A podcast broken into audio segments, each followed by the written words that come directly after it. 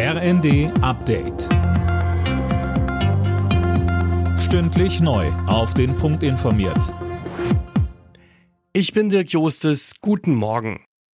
Nach langem Hin und Her liefert Deutschland Kampfpanzer in die Ukraine. Bei Kampfjets sieht die Lage bisher eigentlich anders aus. Unter anderem Kanzler Scholz hat das bisher ausgeschlossen. Aber es gibt auch Stimmen dafür, wie den Chef der Münchner Sicherheitskonferenz Christoph Heusgen. Und auch SPD-Chefin Saskia Esken sagt im ersten zumindest nicht grundsätzlich Nein. Es kommt ja ganz entscheidend darauf an, dass eben Deutschland und dass auch die NATO nicht Kriegspartei wird. Das sind wichtige Überlegungen, die da eine Rolle spielen. Und deswegen sind wir in diesen Fragen in sehr, sehr enger Abstimmung, gerade mit den US-Amerikanern. Und deswegen sind die Entscheidungen auch immer wieder sehr klar.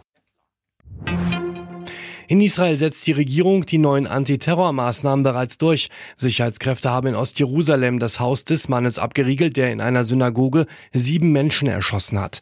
Israelis sollen auch leichter an Waffen kommen.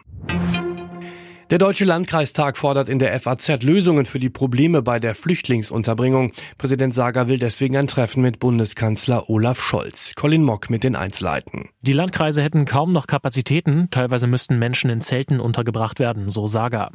Außerdem sei die Finanzierung unzureichend, es gebe eine Lücke bei den Wohnkosten für anerkannte Flüchtlinge von etwa zwei Milliarden Euro jährlich. Ein Aufnahmestopp hält Sager allerdings trotzdem nicht für richtig. Auch dass einzelne Gemeinden sich weigern, mehr Flüchtlinge aufzunehmen, sei nicht der richtige Weg. Jetzt sei aber die Bundesregierung gefragt, bei der Lösung des Problems zu helfen. Borussia Dortmund setzt seine Siegesserie im Jahr 2023 fort. Gegen Bayer Leverkusen gewann der BVB mit 2 zu 0. Vorher hatten sich Schalke 04 und der 1. FC Köln torlos unentschieden getrennt.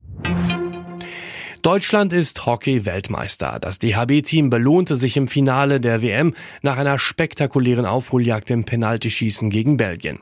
Es ist der dritte Titel für das deutsche Team und der erste seit der Heim-WM 2006. Alle Nachrichten auf rnd.de